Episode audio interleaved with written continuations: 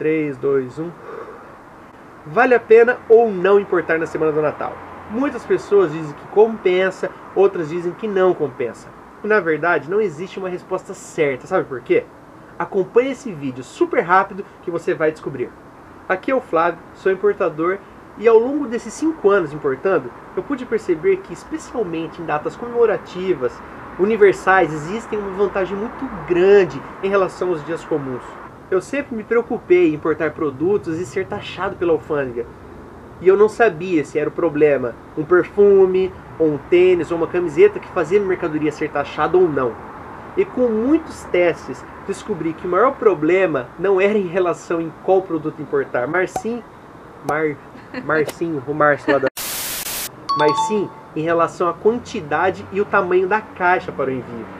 Em datas comemorativas, o volume de importação aumenta muito no Brasil e tem dois pontos ao nosso favor.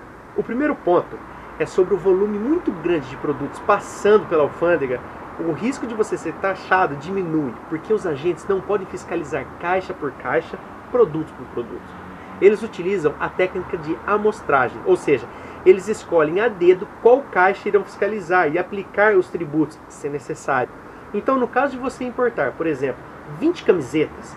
Se possível, faça duas compras de 10 camisetas ou peça para separar em dois pacotes de 10 camisetas cada.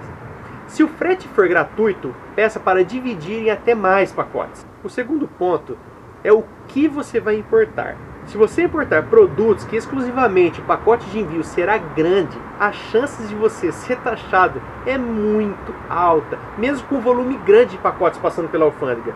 O motivo é como eu disse, a escolha é por amostragem. Assim como eu e você, os agentes também pensam da mesma forma.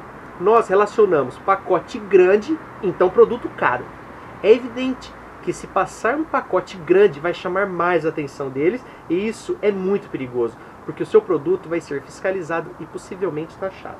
A única exceção que tem a caixa relativamente pequena e em 97% dos casos são taxados são os eletrônicos. Esses, infelizmente, ao passar no raio-x, automaticamente são taxados.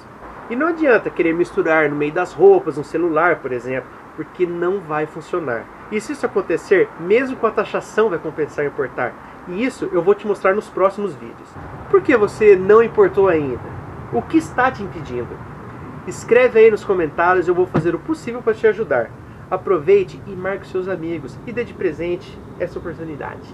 Se você gostou desse vídeo, clique em gostei e compartilhe para que outras pessoas que tenham a mesma dúvida recebam esse vídeo e aproveite para se inscrever no nosso canal.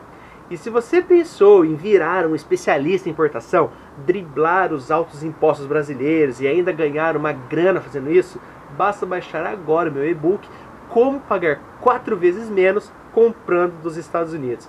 Essa sacada de hoje e eu te vejo no próximo vídeo.